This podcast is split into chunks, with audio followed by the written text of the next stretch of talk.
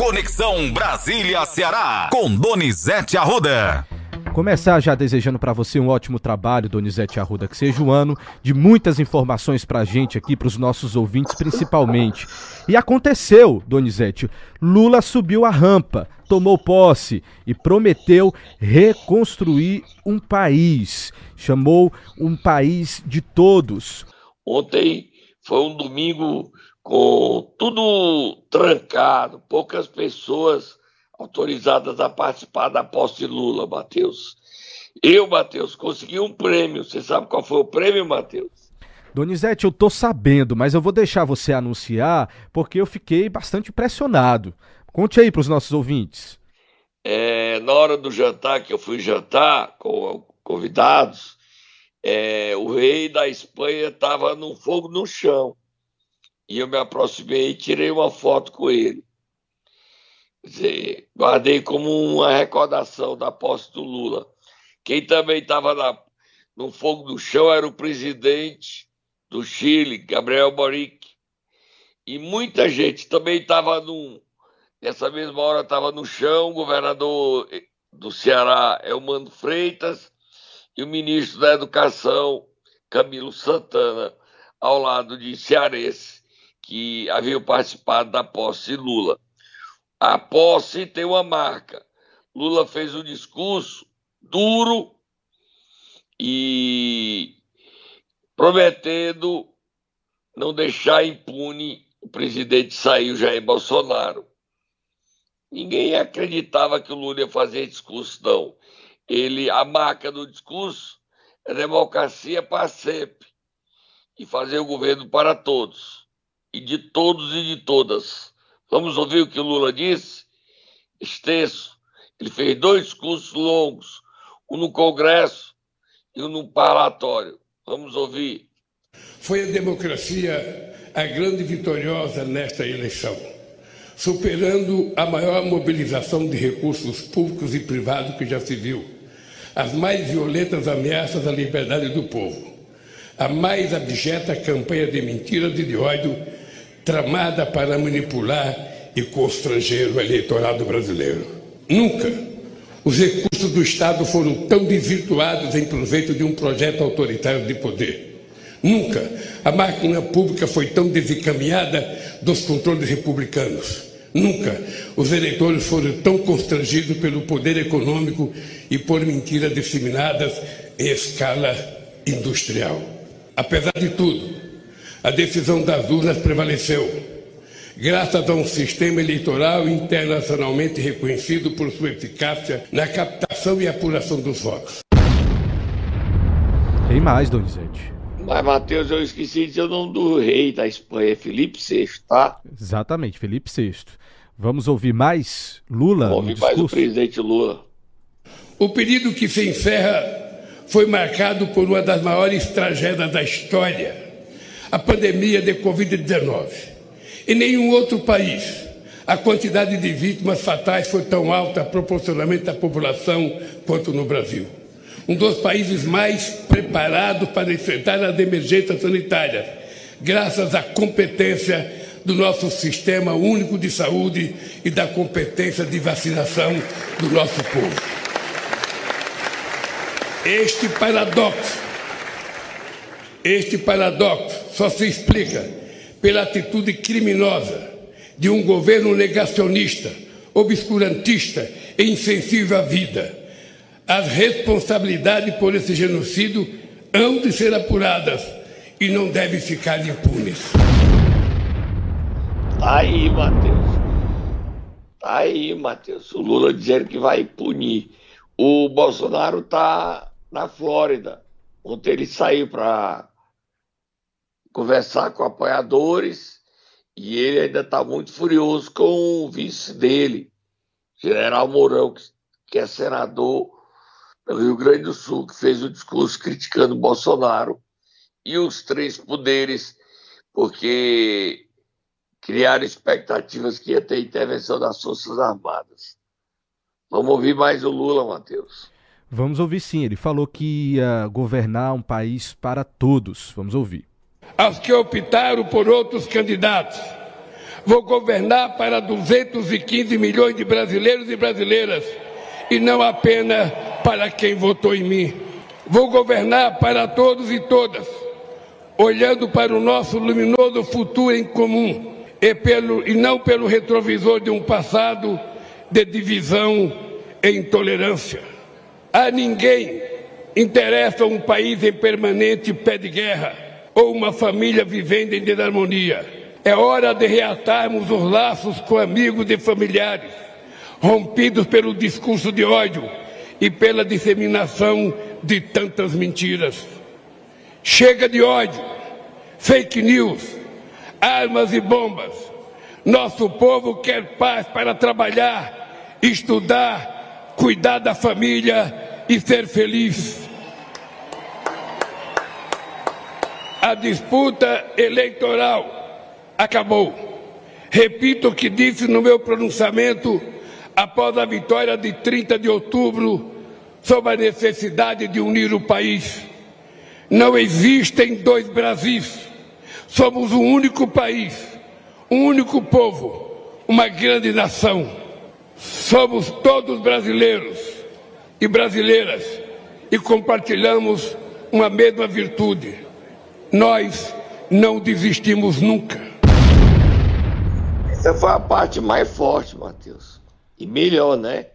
Exatamente. Mas tem outra tem também. Coisas, né? Tem. Outra parte que chamou bastante atenção também foi o momento em que Lula se emocionou a falar da miséria do que o povo tem vivido, o povo mais pobre a tem volta vivido. É o crescimento da fome. Né? Exatamente. Né? Vamos ouvir essa parte também. Trabalhadores e trabalhadoras desempregados, exibindo nos semáforos cartazes de papelão com a frase que nos envergonha a todos. Por favor, me ajuda.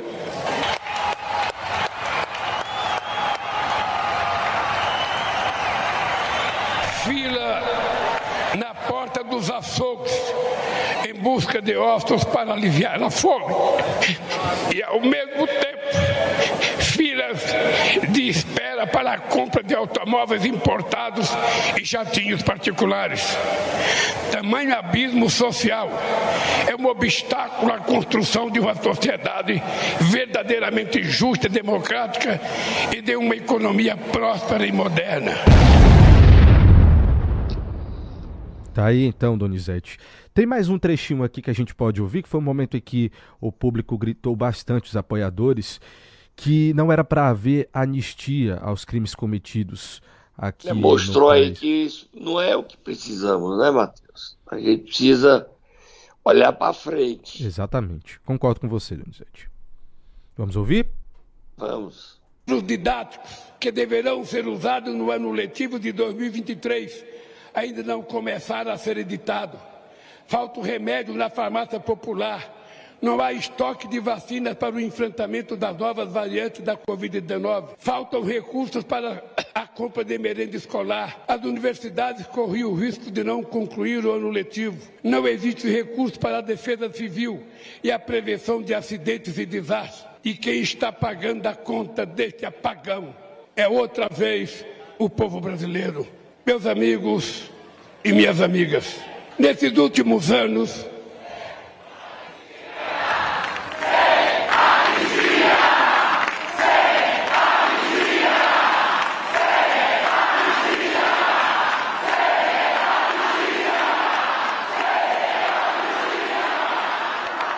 Nesses últimos anos, vivemos sem dúvida um dos piores períodos da nossa história uma era de sombras, de incertezas e de muito sofrimento. Mas esse pesadelo chegou ao fim pelo voto soberano. Tá aí, Donizete. Mateus, durante a posse dos novos ministros, o Lula assinou vários decretos. É, ele prorrogou o benefício para manter a gasolina e óleo diesel, gás cozinha mais barato. Você já deve ter falado aí hoje, né? Sim, exatamente. A gente abriu o programa com isso, inclusive. É, o deputado Danilo Forte ganhou. Ele anulou o decreto das armas, está proibido, vai ter. Está bem mais rigoroso. Todo mundo vai ter que se comparecer a Polícia Federal para dizer quantas armas tem, só pode ter três armas. E ele determinou que a CGU faça um estudo sobre a questão dos 100 anos, as medidas que são 100 anos para divulgar o que, é que o Bolsonaro fez. Ele vai quebrar o sigilo desses decretos de 100 anos. E também ele determinou a série de outras medidas econômicas, tipo a reforma tributária tem que ser apresentada até abril para votar, votar e mudar o país.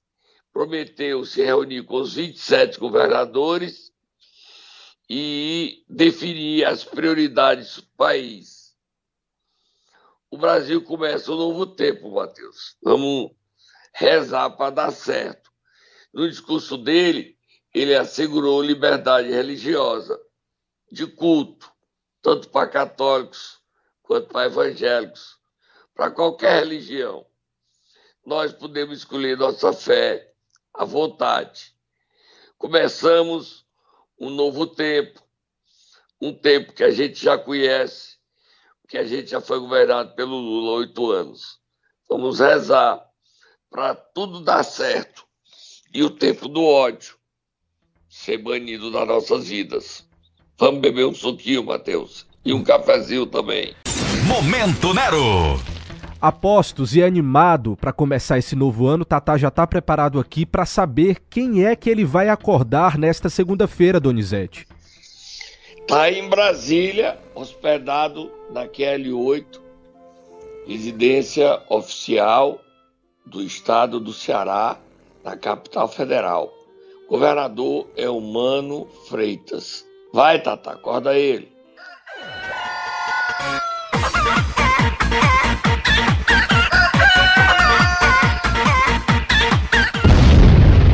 Olha, Matheus e ouvintes do Ceará News.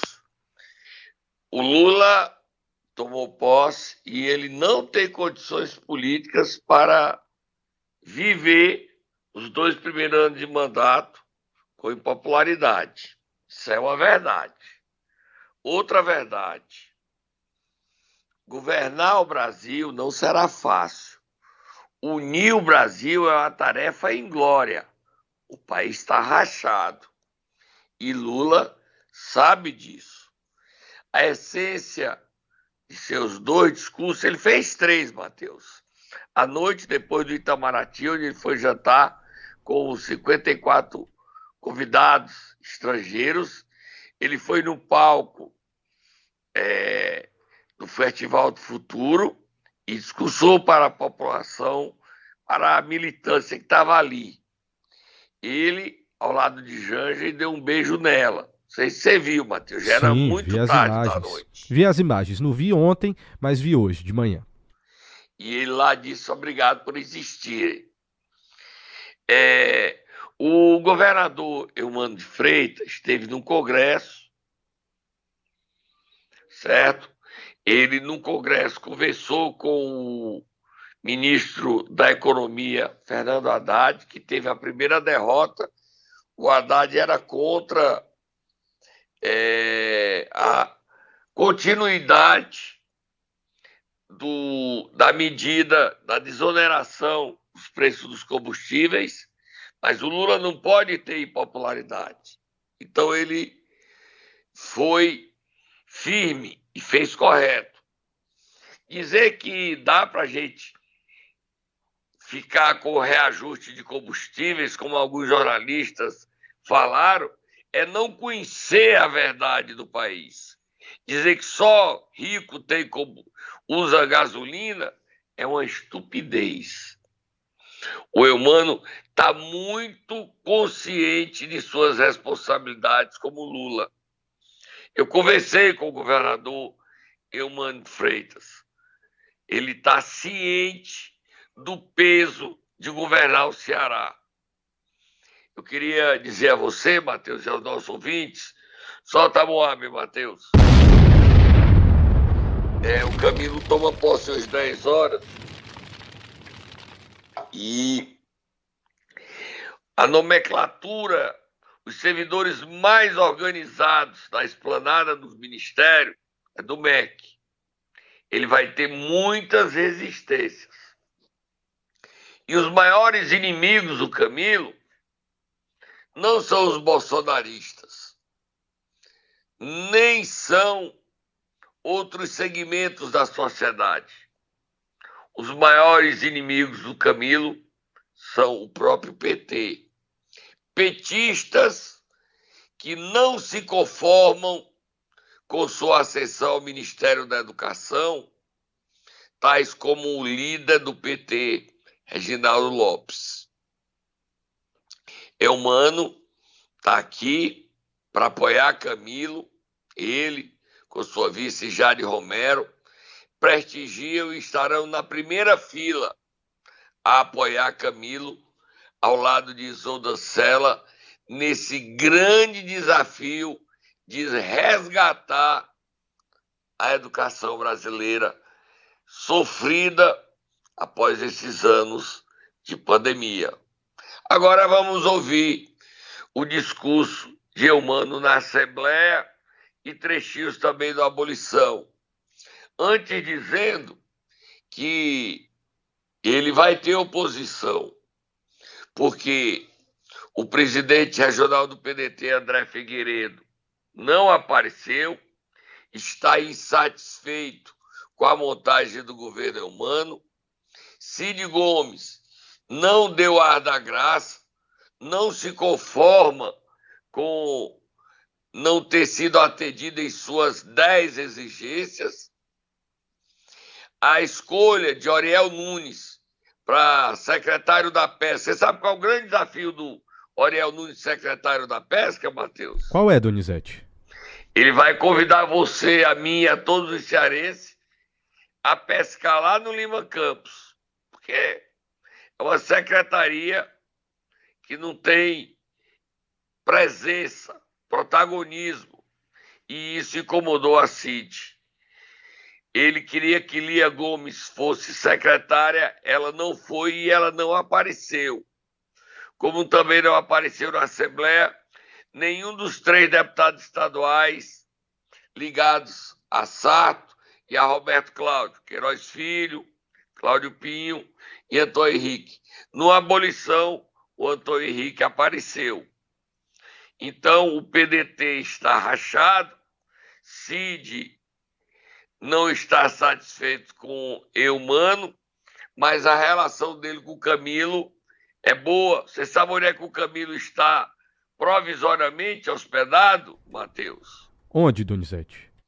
No apartamento do senador Ciro Gomes, que Brasília está lotada, não há vagas em hotéis. Então vamos ouvir o discurso de Elmano Freitas, um discurso muito firme e que mexeu com os presentes nas solenidades na Assembleia e no Palácio da Abolição nós temos um novo governador, Matheus. Vamos ouvi-lo. Temos um longo caminho pela frente. Apesar dos avanços nos últimos anos, sei dos enormes desafios, principalmente nas áreas mais sensíveis: a saúde, a segurança pública, o combate à fome.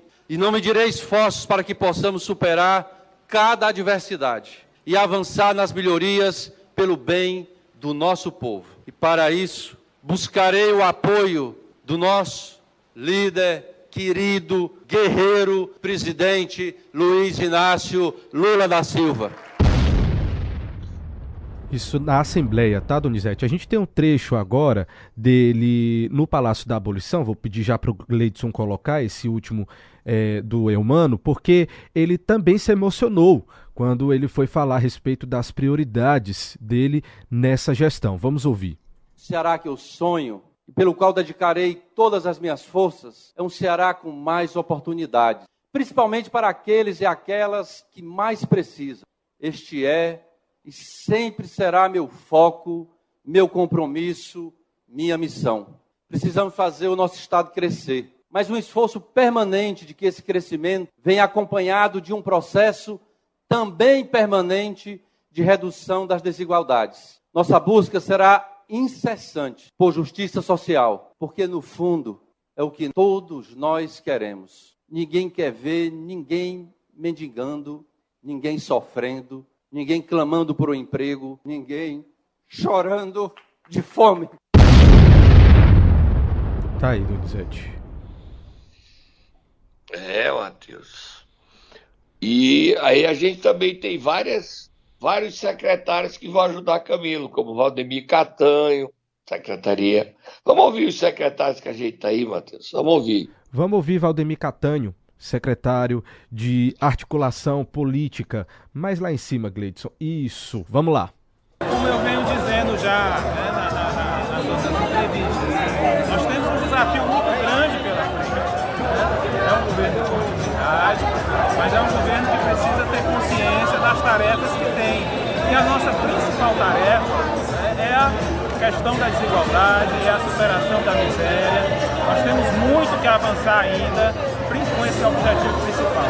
Que todo governo e a articulação política, principalmente, precisa estar voltada para esse objetivo. Não existe articulação política em função dela própria, em função de nada.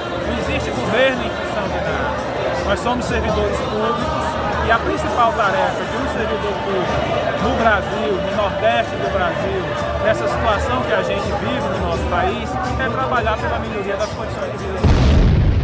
Só traduzir Mateus, ele estava cotado para ser chefe de gabinete. Aí ele pode acumular.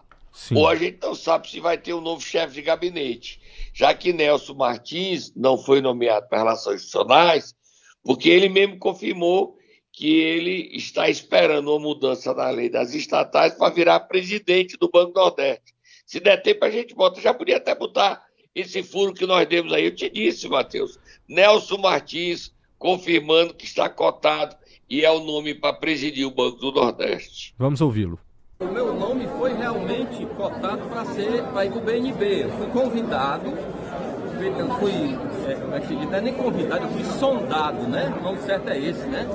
Fui sondado pelo governador Elmano e pelo senador Camilo. Então, isso, isso é, é, uma coisa que não vai ser resolvida já já, ainda vai ter um certo tempo, né? Então a gente tem que aguardar. Seria para mim uma grande honra ser presidente do BNB. O BNB é uma instituição importantíssima para o Nordeste.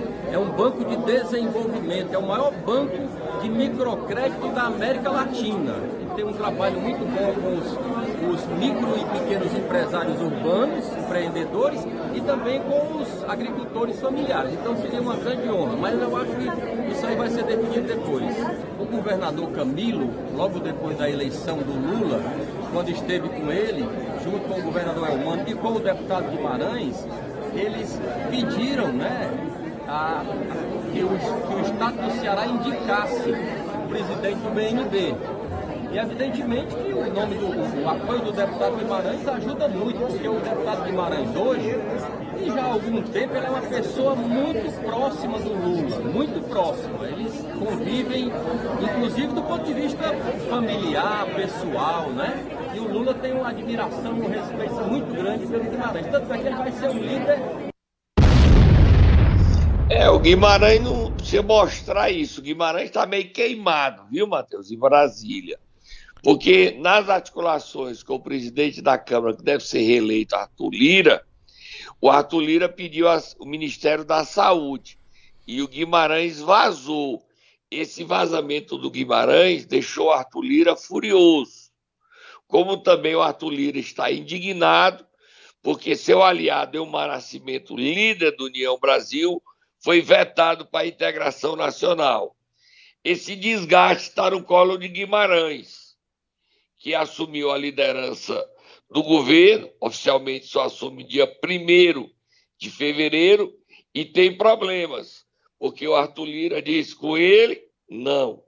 E se você é líder e não conversa com o presidente da Câmara, você está condenado a perder o cargo. O Guimarães sofre já na largada com essa ameaça. Quanto à presidência do BNB, Além de Nelson Martins, nós temos Paulo Câmara querendo, o ministro e senador Elton Dias indicou Luiz Carlos, que foi diretor do BNB, querendo, e o Gomes da Costa quer continuar, mesmo tendo sido apadreado por Valdemar da Costa Neto. O desafio de Nelson Martins é o senador Rodrigo Pacheco, presidente do Congresso e do Senado Federal, votar as mudanças da lei das estatais. Não há prazo. Sem que essas mudanças passem, Nelson não pode ser presidente. Por isso ele fala que vai demorar, porque ele precisa de mudanças na lei das estatais, criada num projeto do senador cearense Tasso Gereissati. O BNB é o principal órgão federal no Ceará, né, Matheus? E no Nordeste também. Exatamente. Dá tempo a gente ainda ouvir dois outros secretários do governo Elmano, o secretário de Esportes, Rogério, que também a gente já separou aqui, e também o Salmito, de Desenvolvimento Econômico. Vamos ouvi-los. Rogério primeiro. Bom, começamos aqui, primeiramente, muito honrado pela recondução. Né? Nós estamos há quatro anos juntamente com o governador Camilo Santana e o governador Isolda. É, foram quatro anos de muito avanço né? e agora muita esperança realmente de alavancar cada vez mais as políticas públicas do esporte. Né? O governador Eumano tem esse compromisso com o esporte do estado do Ceará. Temos aí né, a, a, a muita esperança no governo Lula também com a recriação do Ministério do Esporte, nós temos grande esportista, a nossa querida Ana Moser, à frente da pasta, e a gente acredita realmente que teremos né, muito a avançar nas políticas públicas do esporte. Né? E com certeza dar continuidade àqueles projetos que a gente vem executando e aprimorar cada vez mais e trazer novas oportunidades, novos projetos que a gente possa realmente levar políticas públicas do esporte aos 184 municípios do nosso estado. Vamos ouvir Salmito? Vamos sim. Não se faz política pública sem indicadores, sem dados. Né? É, essa já é uma premissa do século passado, do século XX. Nós queremos trabalhar com os dados e queremos trabalhar com inteligência de dados. Né? Daí essa ferramenta extraordinária que é o Data Science. Então, estou só colocando aqui essa, digamos, algo novo que nós queremos implantar, garantindo todas as conquistas extraordinárias? Herança, a boa herança do governo Camilo, do governo Isolda, liderada pelo secretário Magino. Com as maiores dificuldades, os maiores desafios, né, eu acredito que avançar ainda mais na diminuição da pobreza no nosso estado do Ceará, no semiárido, o estado do Ceará é o estado mais nordestino do Nordeste Setentrional. Nós não temos a zona da mata de parte de Pernambuco, parte de Alagoas, Paraíba, Bahia. Né? Nós não temos a água do subsolo do Piauí, nós não temos a água da chuva em abundância, como tem no Maranhão. Esses são os desafios, tá, Donizete? Ele estava respondendo essa pergunta, os desafios da pasta para essa gestão. Só para dizer, Matheus, só tomou um fogo do Muturo. Nem Sarto apareceu, nem Roberto Cláudio, nem Cid Gomes, tá? Nem na posse, nem na Assembleia, nem na abolição. Ontem, quem tomou posse na Câmara Municipal de Fortaleza foi Gardel Rolim, e tomou posse na Câmara Municipal de Pacajus, encerrando um duelo com o prefeito Bruno Figueiredo, o vereador Toda Guiomar, certo? O prefeito de Grangeiro, que também teve brigas, elegeu o seu presidente na Câmara Municipal. Agora o Ceará começa agora às 10 horas, um novo desafio. Ciro Gomes durou 66 dias como ministro da Educação Camilo terá mais esse problema a superar, porque toda a expectativa de outro cearense chegar do ministério da mesma educação e vencer todas as ameaças que existem no ar. Camilo é mais do diálogo, tem mais chance de dar certo. E a gente vai torcer para que isso aconteça pelo bem do Ceará e do Brasil, Matheus. Uma posse carregada de muita tensão. E o trabalho continua aqui em Brasília e você aí no Ceará com a chegada de um novo governo, Matheus. Sim, Donizete. Obrigado nesse primeiro programa. A gente deu um relato do que é o que a gente espera viver. Um Brasil de desigualdades e de divisões que a gente vença tanto a miséria que voltou com tanta força enquanto a gente vê essa a desunião de nosso povo, Mateus. Vou trabalhar agora, tô indo pra posse. Vamos lá. Camilo Santana. Donizete, deixa eu só fazer aqui uma correção. Tava dando uma olhadinha aqui na, nas, na minha cadernetazinha, fui ontem pra posse, e o deputado eleito Antônio Henrique foi, passou por lá, tá? Você havia dito mais cedo que ele não foi, mas eu fui Não, olhar ele tinha aqui. ido à abolição, eu soube que Ah, ele foi na abolição. Ele foi para a Assembleia. Eu estava na Assembleia, ele passou por mim, ainda é, conversei com ele rapidamente quando ele passou sobre a expectativa já para os trabalhos da Assembleia. Ele passou por lá. Só porque eu anotei aqui as pessoas que eu conversei, então estou confirmando a informação para você. Ok, tá bom? ótimo. Então foi o único é, deputado ligado a Sarto Sim. e Roberto Cláudio presente. Sim, da lista que você deu, sim. E do Ferreira Gomes, porque a Lia também não foi. Exatamente. É isso, Donizete. Só fazer essa correçãozinha aqui pra gente sempre dar os fatos como eles são aqui pros nossos ouvintes. Obrigado e até amanhã. Tá bom, Matheus? Obrigado.